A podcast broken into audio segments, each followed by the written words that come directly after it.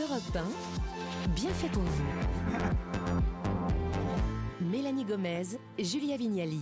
De retour dans votre émission Feel Good Mieux Vivre, on vous propose aujourd'hui de voir comment réussissent les cancres, car bien heureusement la réussite scolaire ne fait pas tout dans la vie. On fait le point grâce à Jancio euh, Fachin, euh, psychologue clinicienne, psychothérapeute, et puis on fait également le point avec euh, Mohamed Bouclé, qui a vécu l'échec scolaire, mais qui est aujourd'hui vice-champion du monde de lecture rapide et fondateur de Connaissances illimitées. Alors Mohamed, je reviens vers vous.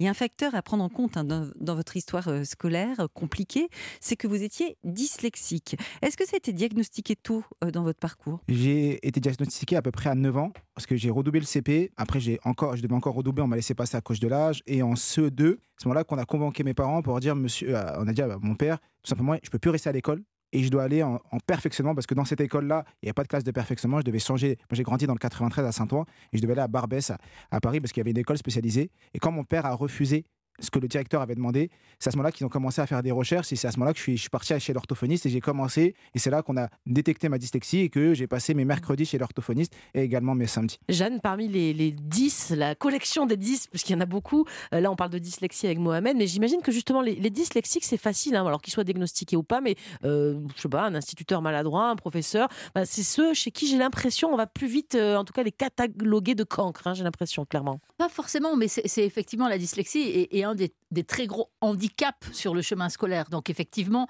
très vite euh, au, CP, au moment de l'apprentissage de la lecture et de l'écriture, c'est une catastrophe. Mmh. Donc euh, ça va interpeller immédiatement et l'enseignant et les parents. Mais à l'inverse, aujourd'hui en tout cas, la dyslexie est parmi euh, toute cette panoplie de 10 le trouble le mieux connu et la rééducation la plus enfin facile, j'exagère, hein, mmh. mais en tout cas euh, celle qui est la mieux maîtrisée, ouais, au point quoi. C'est-à-dire que vraiment la dyslexie ça s'accompagne mmh. relativement bien. On sait comment le faire. Oui, ce que je trouve plus difficile aujourd'hui dans, cette panoplie des 10, c'est la dyspraxie, parce que la dyspraxie c'est cette euh, difficulté de coordonner l'œil et le geste, mmh. et en fait ça va donner des grosses difficultés à l'écriture d'organisation, de trucs illisibles, de devoirs assez brouillons. C'est le 10 le plus, le plus difficile à C'est le, le, plus difficile à, à, repérer comme un 10 et qui va très vite aujourd'hui, les, les dyspraxiques entendent toute leur vie, fais un effort, mmh. applique-toi. Mmh. Fais un effort à la maison, je sais. Fais un effort, applique-toi. Et ça, c'est terrifiant parce que quand on est dyspraxique ou dyslexique d'ailleurs, euh, l'enfant fait beaucoup plus d'efforts mmh. qu'un enfant. Euh, ils sont épuisés. Hein. Et ils sont épuisés. Ils en peuvent plus. Et c'est très décourageant de ne jamais euh, avoir le, fruit de, de, ces efforts. C'est très décourageant. D'ailleurs, euh, euh, heureusement, il y a des bonnes nouvelles. Il y a des dyslexiques hein, qui ont mené des carrières incroyables ou qui ont eu recours, pardon, qui ont eu des parcours stupéfiants de réussite dans tous les domaines. D'ailleurs, rappelons-le, beaucoup de portes restent ouvertes à ces personnes. Est-ce que vous pouvez peut-être nous citer des noms de, de grands dyslexiques, de grands handicapés Einstein était dyslexique C'est ce qu'on dit en tout cas. Moi, j'ai lu.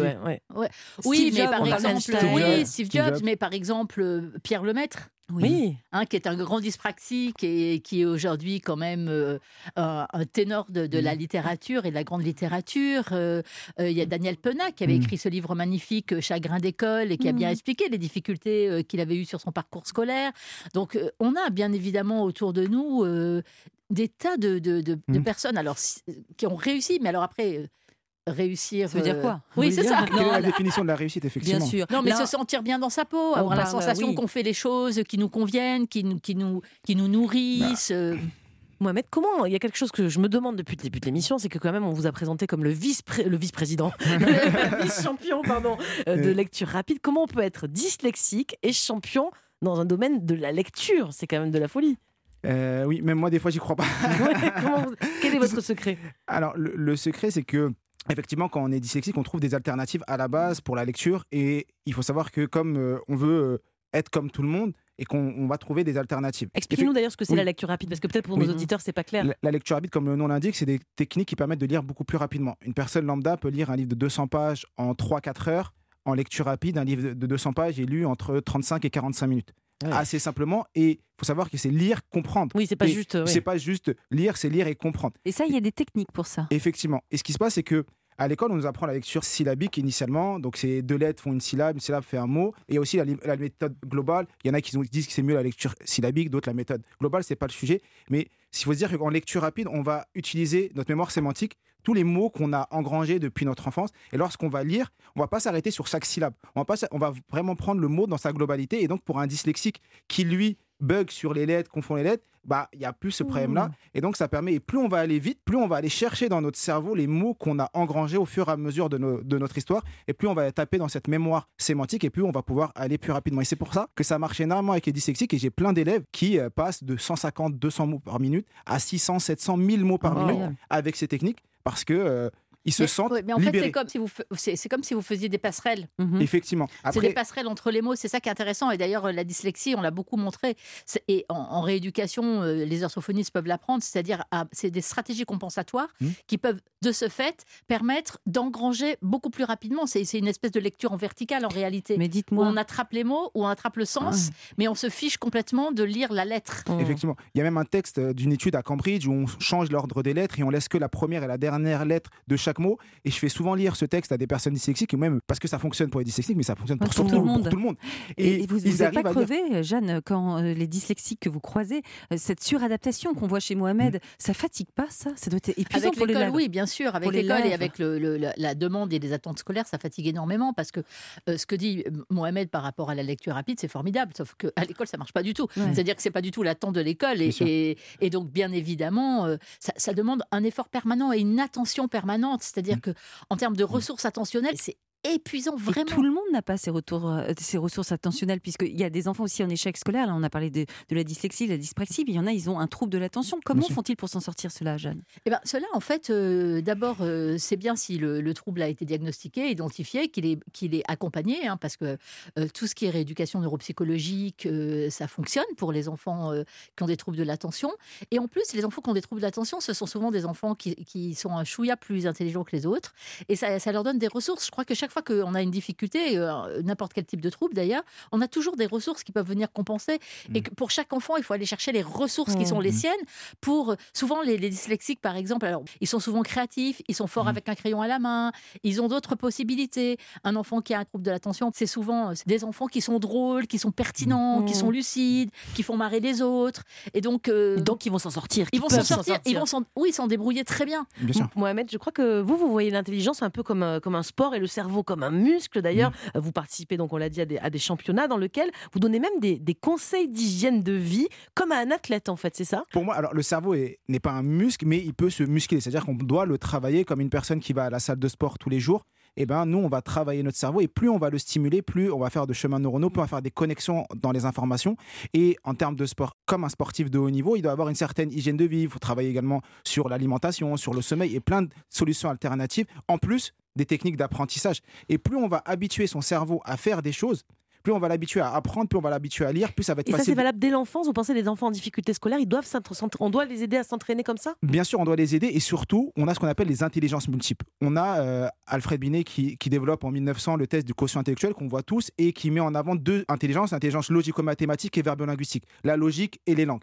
Et aujourd'hui, on, on s'est calé sur ce test-là pendant longtemps et on a ce qu'on appelle aussi les intelligences multiples et il y a neuf types d'intelligence. Et aujourd'hui, on est tous intelligents, on a tous ces intelligences et il faut savoir les, tout simplement les utiliser. Voilà. Mais vous parliez euh, justement d'organisation, euh, Mm. de nourriture. Enfin, Mm. j'avais vraiment l'impression que vous alliez courir un marathon. Mais certains vont le faire, certains vont avoir le bac cette année, Mm. d'autres le brevet. Est-ce que vous avez un conseil à leur donner euh, précisément, justement, pour qu'ils ne stressent pas trop? C'est quoi votre conseil et votre transmission à vous? On peut travailler sur la respiration, donc la, la cohérence cardiaque pour faire diminuer le niveau de cortisol. C'est juste en amont des examens, travailler sur sa respiration et même pendant l'examen, on se rend compte que lorsque. Moi, j'ai ma soeur qui est enseignante, elle fait ça avec des enfants de, de CP.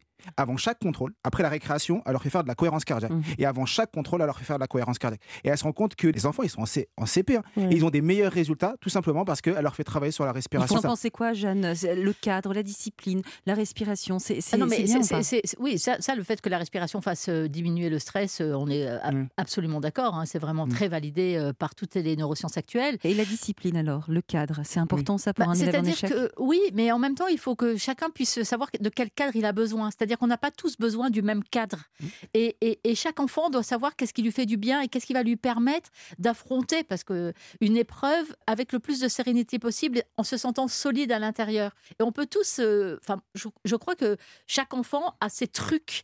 Et il ne faut pas hésiter de laisser les enfants développer leurs propres ressources et leurs propres trucs, parce que euh, c'est ça qui va faire la différence. Et que et un petit mot pour les parents à ce niveau-là, c'est que c'est pas parce que le parent trouve ça un peu étrange que ça fait pas du bien à l'enfant. Mm. Et si lui, c'est important pour lui et qu'il sent que c'est ça qui va lui donner les ressources nécessaires pour euh, réussir, il faut le laisser faire. À fond. Comme écouter par exemple de la musique en travaillant. Absolument. Ou bouger. Moi, j'en ai un qui gigote Ou dans tous les sens pour devoirs. euh, J'ai abandonné de le faire à soi. hein. Eh bien, Ah, merci bouger, à c'est vous très deux. bien. Eh ben, je- bah, par contre, vous, vous ne bougez pas, ceux- vous qui nous écoutez. On va continuer cet entretien autour des difficultés scolaires. Et évidemment, que la scolarité ne fait pas tout dans la vie, mais comment aider les enfants pour qui l'école n'est clairement pas un moment de plaisir? Comment les aider au moins, non pas à devenir premier de classe, mais à sortir de la spirale de l'échec scolaire pour se projeter vers un avenir radieux On y revient dans quelques minutes sur Europe 1. Europe 1, bien fait pour vous. Julia Vignali Merci d'écouter Europe 1. On est toujours euh, en train de s'intéresser aux enfants en difficulté scolaire. Ce matin, on fait le point avec Jeanne Siofachin, psychologue clinicienne, psychothérapeute, et puis avec euh, Mohamed Boclé. Enfant, il a connu l'échec scolaire, mais il est aujourd'hui vice-champion du monde de lecture rapide. Mohamed, dans votre livre Connaissance illimitée, paru chez euh, Robert Laffont, vous dites que vous vous sentiez nul, alors par rapport à vos camarades en classe, vous sentiez bête, mais aussi au regard de vos professeurs. Vous, en fait, vous décrivez ce qui est ce qu'on appelle le manque de confiance en soi, clairement. J'imagine que ce manque de confiance en, en vous, qui a grandi au fur et à mesure des années, bah, il a quand même bien contribué à votre désamour de l'école. Ouais, e- effectivement, quand, euh, bah, quand c'est difficile et que euh, on n'y arrive pas à avancer, forcément, ça travaille sur notre confiance et on alimente. C'est pour ça que j'ai commencé euh, au tout début en disant que j'avais cette image d'un monstre que j'alimentais. Et effectivement, euh, bah, j'allais des fois à l'école avec la boulante parce que faut se dire que les enfants, malheureusement, à, à cet âge-là, on on n'est pas tous gentils, on n'est pas non, tous ça, gentils. Et donc, euh, si on prend la parole et qu'on a du mal à lire, moi je me rappelle On que se moquait de vous? Bah, facilement, parce que à cet âge-là, les enfants ne prennent pas conscience, et surtout au collège. Moi, je me rappelle d'un jour où je fais, euh, j'ai un contrôle de français, je lis euh, le livre. Pour une fois, je me dis, je vais le lire, je vais aller jusqu'au bout. Et l'enseignante me, me met mes 5 et me met, la prochaine fois, il faudra lire le livre. Mhm. Et donc, tu ressors avec encore moins de confiance Bah que la confiance que tu avais. Ou quand tu lèves la main pour répondre et que tes amis ou tes camarades te disent, se moquent de toi parce que tu t'es trompé. Ou même des fois, quand tu as la bonne réponse, on peut se moquer de toi parce que Mmh. entre guillemets, j'aime pas trop cette expression, mais arrête de faire le bouffon. Ouais. Donc, c'est des choses avec lesquelles on vit et après, on, on se met une carapace et on n'a pas envie de grandir. Et aujourd'hui, je, me, je dis aux jeunes, ça n'a jamais été aussi stylé d'être le bouffon de sa classe. Parce que, être- oui, c'est vraiment parce que quand Soyez le bouffon de la classe, Voilà, c'est cool. Malo- mais aujourd'hui, il faut créer une génération de personnes qui soient fières de répondre aux questions, fières d'avoir des bonnes notes, fières de se dire oui, je suis au premier rang. Mais c'est pas parce que je suis au premier rang que euh, je suis pas, je suis pas comme vous. Je suis comme tout le monde. C'est juste que j'ai envie de me battre, j'ai envie d'avoir des bonnes notes et on verra à la fin euh, qui réussira. D'ailleurs, euh, Jeanne, je crois que vous dites que chez les enfants qui ont des difficultés d'apprentissage, les émotions sont au cœur de tout. Donc ça veut dire quoi? Que plus leur entourage est encourageant, plus ces enfants-là vont progresser? Oui, et puis leur- leur- leur- leurs émotions propres. Si effectivement, euh, comme vient de le dire Mohamed, euh, l'enfant éprouve une forme de fierté, une forme de plaisir à, avoir euh, vaincu une difficulté, une, so- une sorte de joie, une sorte de, fierté partagée aussi avec les parents, où effectivement la confiance en soi est, est un terreau sain et que les, et que les parents encouragent l'enfant. Je pense que c'est très important d'être encouragé, mais aussi, Mohamed disait tout à l'heure quelque chose qui est hyper important, c'est que on n'explique pas aux enfants ce qui se passe dans la tête quand ils apprennent. Et c'est vrai que, par exemple, apprendre par cœur, ça rend fou un nombre considérable d'enfants et de parents d'ailleurs. Mhm. Et euh, si on explique à l'enfant que apprendre par cœur, c'est comme tracer une autoroute dans la tête et qu'après, on n'aura plus besoin de s'en préoccuper, d'apprendre une table de multiplication par cœur, eh ben, on n'a plus besoin d'utiliser de l'énergie psychique, des ressources intellectuelles pour euh, résoudre euh, le- la, le- la multiplication, mais, et que du coup, on pourra penser à autre chose, ça fonctionne. Si on leur expliquait ça aux enfants, moi, je suis sidérée qu'on n'explique pas aux enfants les mécanismes d'apprentissage, Mhm. parce qu'il me semble que ça ouvrirait des voies nouvelles où l'enfant se sentirait au cœur du process et non pas euh, soumis à un système auquel il comprend rien. Oui, c'est ça. Pourquoi tu apprends? Apprendre aux enfants pourquoi Mm. ils Mais apprennent. À quoi ça sert On leur dit travail, mais qu'est-ce que ça veut dire? C'est- Travailler. Qu'est-ce que ça veut dire travailler? Ouais. Mm. On nous demande d'apprendre toute notre vie, mais on n'a jamais appris à apprendre. C'est-à-dire que depuis l'enfance, on arrive à l'école, on nous donne une, une poésie, on dit apprends là et répète, répète. ouais. Mais on n'a jamais eu de cours de méthodologie pour en dire voilà comment tu vas faire pour te concentrer, comment tu vas faire pour apprendre. Et aujourd'hui, Et puis à quoi ça sert? Et puis à quoi Ah, ça, sert? Effectivement, le pourquoi et le comment. Mm. Euh, On n'a ni le pourquoi et, Et, et alors des fois moi, justement, je me fais l'avocat du diable. À quoi ça sert euh, d'apprendre par cœur une poésie, Jeanne Bah, ça sert à euh, d'abord à comme comme si vous apprenez une chanson, c'est-à-dire à partir dans le rythme de quelque chose, et puis ça sert à engranger une espèce de comme euh, Mohamed parlait de mémoire sémantique qu'est-ce que ça veut dire? C'est-à-dire finalement la mémoire de plein de choses qu'on a en soi qu'on a qu'on a qu'on a stocké et, et ça permet d'avoir une base comme un terreau Mm. c'est comme si vous mettez du terreau pour vos plantes et ben plus vous apprenez plus vous avez engrangé d'informations Des mots, le des dictionnaire mots, inconscient des, dans la tête. des- quoi. des rythmes, des poésies, des multiplications, Mm. même des dates d'histoire. Et plus ça vous fait un terreau qui va vous libérer de l'espace pour apprendre des choses qui vous amusent. Parce que c'est ça le, le pitch, c'est de dire aux enfants, apprends par cœur des choses qui t'amusent pas pour pouvoir apprendre des choses qui Mm. t'amusent parce que ça te libère de l'espace dans ta tête. Mohamed, dans votre livre, vous dites aussi que vous vous attendiez, vous attendiez l'échec qu'on n'arrêtait pas de vous prédire Mhm. finalement.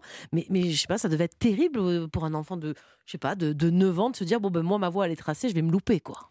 Euh, effectivement, parce que c'est un peu la prophétie autoréalisatrice. C'est qu'à force de me répéter que j'allais rater, j'y crois. Et j'ai cette, ce biais de confirmation. Et donc, à chaque fois que j'ai une difficulté, je me dis Ah, bah, c'est ce qu'on ce qu'on m'avait dit. De toute façon, c'est l'autorité. Le prof me l'a dit, Mm. un tel me l'a dit. Je me rappelle même d'une anecdote, mais ça, c'est beaucoup plus tard. Quand j'étais ingénieur, en école d'ingénieur, un- une personne me dit À mes yeux, tu ne seras jamais ingénieur. Bah, quand Wow. tu reçois une phrase comme ça et que tu te bats tous les jours pour travailler, eh ben, ça fait mal. Il faut trouver des mécanismes et, et travailler sur sa confiance pour se Mm. dire bah non, je vais aller au-delà. Comment de on fait justement là peut-être il y a des parents qui nous écoutent et qui ont des enfants qui ont dit tu n'auras jamais ton bac ou je sais pas. Qu'est-ce que c'est quoi le mécanisme pour se défendre contre ça?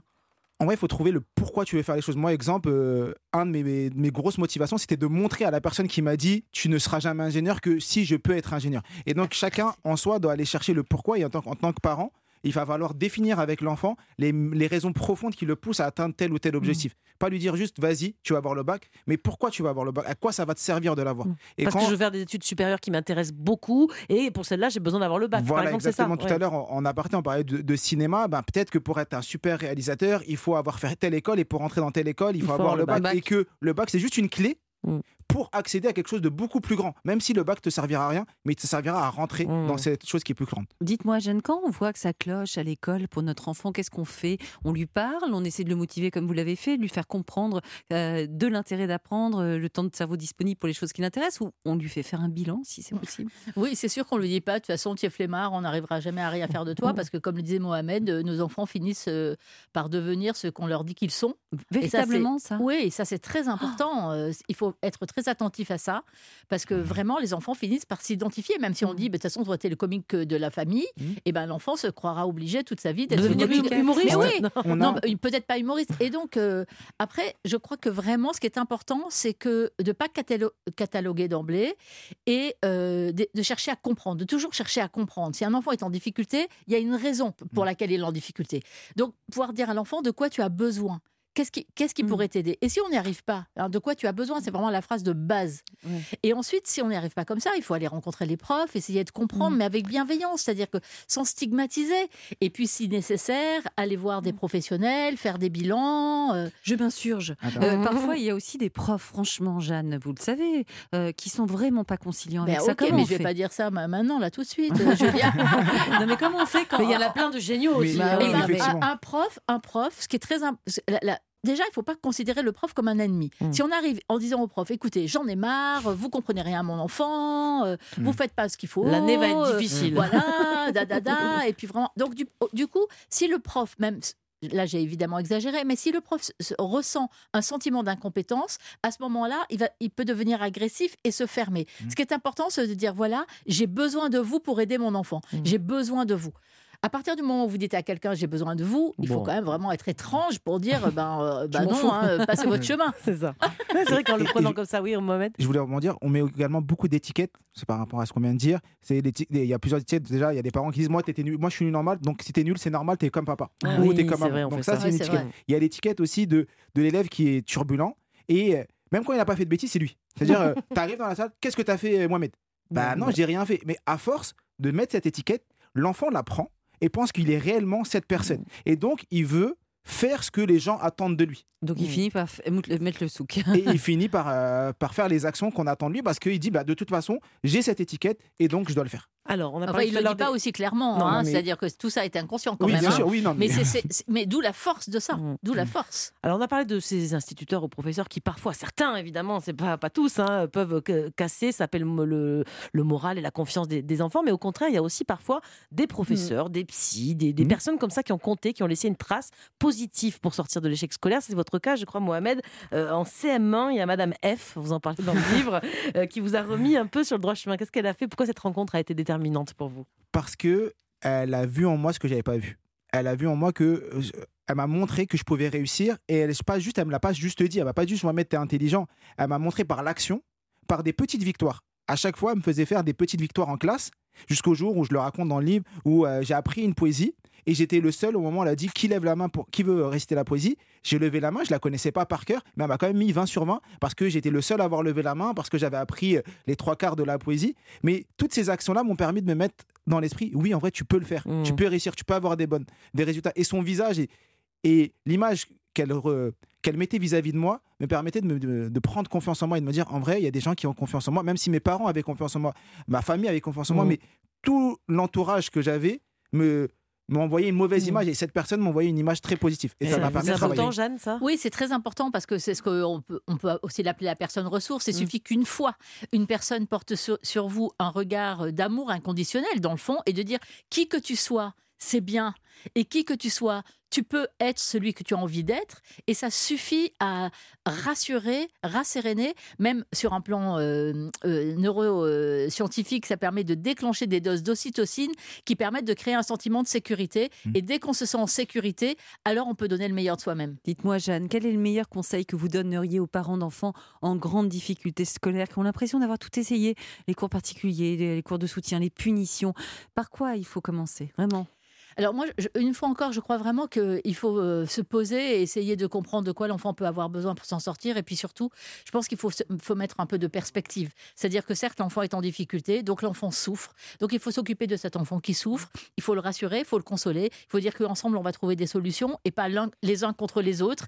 Et, euh, et, et que finalement, euh, bien sûr, la scolarité est une grande part de la vie de l'enfance, mais il n'y a pas que ça. Et que l'enfant peut réussir dans mille autres disciplines, en sport, en art, et valoriser la moindre petite victoire. Pourquoi pas l'artisanat Mohamed, pour un, mot, sûr. un mot de fin, on n'a plus beaucoup de temps, vous aussi. Bah, oui, se focaliser sur les forces de l'enfant, Mm. c'est la plus important, et réussir à atteindre les résoudre les problèmes grâce aux forces et aux intelligences euh, de l'enfant, tout simplement, et se focaliser sur le positif Mm. et montrer à l'enfant qu'il peut le faire. Bon, les intelligences, on a vu qu'il y en avait neuf, hein, Julia, donc on en a au moins, Au une. une. Ouais. Merci C'est beaucoup. bien développé dans le Merci livre, à tous les deux euh, pour cet éclairage sur l'échec scolaire, hein, qui est loin d'être une fatalité ni une fin en soi. Julia, on va changer de sujet. Et oui, dans quelques toutes petites minutes, les bienfaiteurs d'Europe 1 vont arriver. Notre coach, Anouk Garnier, va nous apprendre comment bien utiliser les pistolets de massage pour sportifs qu'on voit un petit peu partout en ce moment. Et puis, il y aura aussi la chronique gourmande de Perla Servan-Schreiber. Elle va partager avec nous sa recette du céleri rôti, une recette délicieuse mais surtout simplissime. Et ça, on adore. Alors à tout de suite sur Europe 1. Europe 1, bien fait pour vous. Mélanie Gomez et Julia Vignali.